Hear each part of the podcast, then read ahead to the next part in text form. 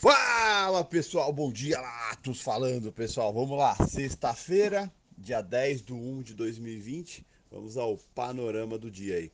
Nesse momento, os índices mundiais, é, boa parte positivo, os índices chineses fecharam levemente negativo, né? o índice Xangai fechou ali 0,08 negativo, mas por nenhum mo mo motivo muito forte, né? fechou ali praticamente no 0 a 0 e os outros fecharam muito levemente negativos, e o restante está tudo positivo. Né? É, ontem se viu os índices mundiais, de certa forma, é, tranquilos com o fim do impasse aí referente a problemas geopolíticos aí entre Irã, Estados Unidos, Iraque. Né? Até mesmo ontem é, teve alguns, algumas notícias de de bombas caindo perto da embaixada, tudo, mas nada fora do normal do que já acontece no seu dia a dia no Oriente Médio, tá? Não é nada que mude o fato de que se entrou de certa forma aí numa numa pacificação entre Estados Unidos e Irã e depois dos ataques aí do Irã na base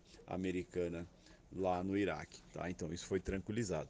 Mas infelizmente ontem os mercados aqui internos reagiram negativamente a dados de produção industrial e também a fala do Campos Neto acabou pesando para alguns bancos e isso a gente viu os mercados aqui brasileiros fecharem negativos, né? O índice acabou fechando negativo, o Ibov fechou 0,26 negativo ontem e o dólar acabou fechando em alto aí também com esses dados, a preocupação aí da desaceleração da produção industrial anual do ano passado, que veio bem abaixo do esperado. Para o dia de hoje a situação está tranquila. É, quando a gente pensa em China, a expectativa toda é para a semana que vem, quando a China, uma comitiva da China vai dia 13 para os Estados Unidos e a expectativa é que no dia 15, até no dia 15, esteja assinado o acordo parte 1. Né? Se fala muito que é, depois desse acordo, os próximos acordos vão ser bem complicados, já se cita que uma parte 2 desse acordo ou uma parte mais ampla fique somente para depois das eleições. Mas o mercado vai olhar uma coisa por vez e vai, de certa forma, ficar 100% focado aí na assinatura dessa parte 1.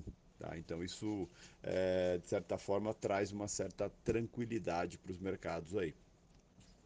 É, quando a gente pensa em Europa, é, o parlamento britânico ontem aprovou é, parlamento britânico acabou aprovando a, a moção para poder sair, né, para o Reino Unido sair de fato no dia 31 né, de janeiro do, da União Europeia, ou seja, foi a, a, validado o acordo de saída e depois disso tem mais um ano aí para poder fazer toda a migração, toda a configuração aí de fronteira, de enfim, todos os acordos entre os países aí que vão acabar sendo países é, distintos, tá? Então é ficar bem atento, bem atento a isso, mas isso é um fator de tranquilidade, é algo que já era esperado, tá? Então tem que ficar bem tranquilo quanto a isso.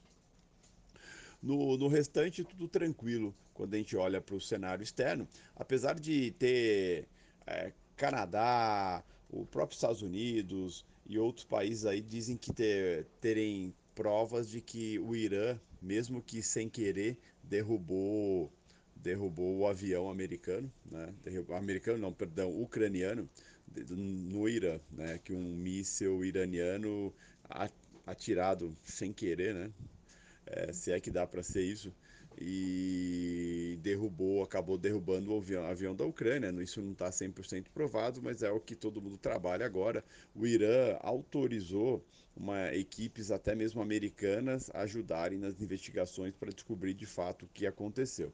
Né? Mas seja como for, é, para a Boeing, quem ganha com isso é a Boeing, né? porque é, existia uma expectativa que o avião teria caído por falha técnica, né? Né? ou seja, é mais, seria mais um problema para a Boeing, mas aparentemente foi abatido mesmo, mesmo que por engano, mas foi abatido. Tá? Então isso é, repercutiu um pouco ontem, vai continuar repercutindo, mas nada que mude o rumo dos mercados também.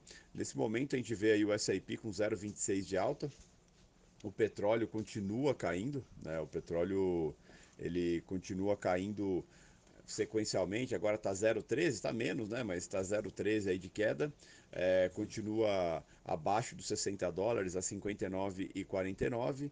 As moedas é, frente à cesta do dólar estão caindo, o euro está caindo 0,17, o ien caindo 0,11, o, o franco suíço caindo, a libra esterlina está estável, está 0,02 de alta, o índice dólar nesse momento está 0,12 de alta, né? então a situação está tá, tá meio tranquila por enquanto aí. O dólar está, apesar das moedas, é, o DX está positivo, o dólar está, de certa forma, estável no mundo, não está muito forte, está até caindo frente a alguns emergentes, tudo.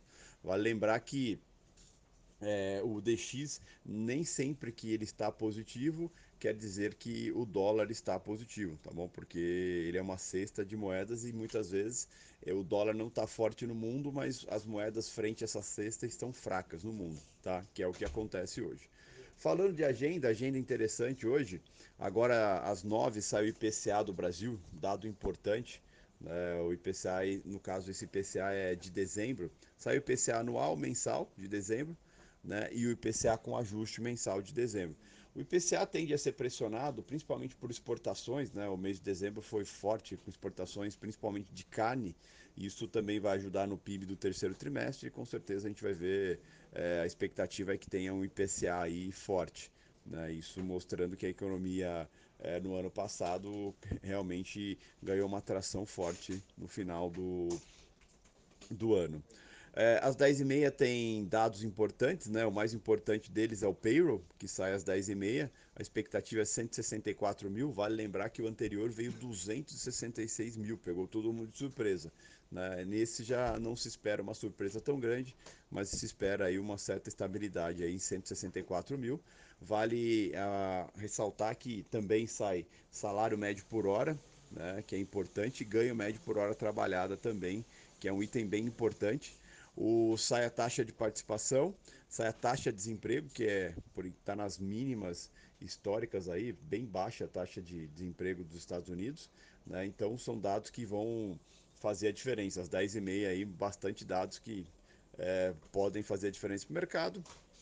E às 15 tem contagem de som das Baker Hughes. Falando de Brasil, né, ainda se tem um certo embrólio aí referente ao ICMS. Né? O Bolsonaro está insistindo bastante aí no, no corte do ICMS de combustíveis. Segundo ele, é, ele não vai pagar esse preço sozinho, então precisa dividir isso com os governadores. Os governadores já disseram que não querem. O Dória mesmo ontem deu declarações dizendo que é inaceitável e ele fala por ele e outros governadores que ele já conversou, né, que isso é inaceitável e não, não, não se pode os, os, os estados pagarem a conta por isso, tá? Então é, tá um embrólio sobre isso. Outra polêmica que o Bolsonaro criou aí é sobre dar subsídio para grandes templos evangélicos, né? Subsídio na conta de luz, né? O que já desagradou algumas pessoas, principalmente a equipe econômica aí. Então são pequenos burburinhos que vão começando, é, vão aparecendo né, mostra que o ano está de fato começando aí, tá?